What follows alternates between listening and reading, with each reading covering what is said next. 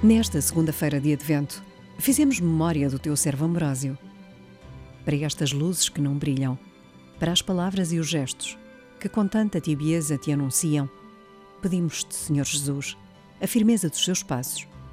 Dá-nos a ousadia profética de como ele afirmarmos no dom da vida partilhada, que de nosso nada temos e que ao pobre nada damos, porque a terra é a todos que pertence.